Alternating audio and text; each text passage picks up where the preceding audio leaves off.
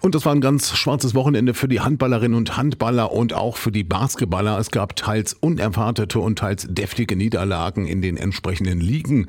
Pablo Blaschka aus der Radioaktiv Sportredaktion. Wo gab es denn die überraschendste Niederlage? In der Handball-Bundesliga der Frauen. Der Tabellenvierte Blomberg-Lippe reiste zum Tabellenletzten Neckars-Ulm und war klarer Favorit. Dann lieferte das Team von Trainer Steffen Birkner aber mit Sicherheit die schlechteste Saisonleistung ab. Die 16 zu 26 Niederlage war schon eine echte Blamage. Auf allen Ebenen klappte so gut wie gar nichts. Zur Halbzeit stand es 16 zu 10 für die Hausherrinnen. Auch die zweite Hälfte brachte keine Besserung.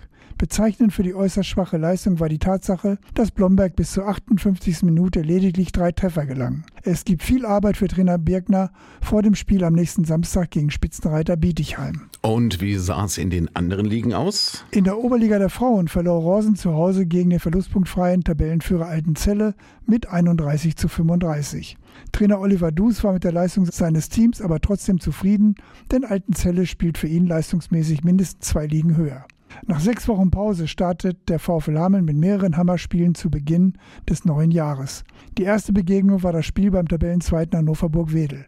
Trainer Marc Siegesmund sah in seinem Team bis zur 50. Minute in Abwehr und Angriff viele Mängel und so war die 23 zu 31 Niederlage die Folge. Aufbauend auf der Leistung der letzten Viertelstunde muss der Trainer seine Mannschaft auf das schwere nächste Spiel gegen Nordheim vorbereiten.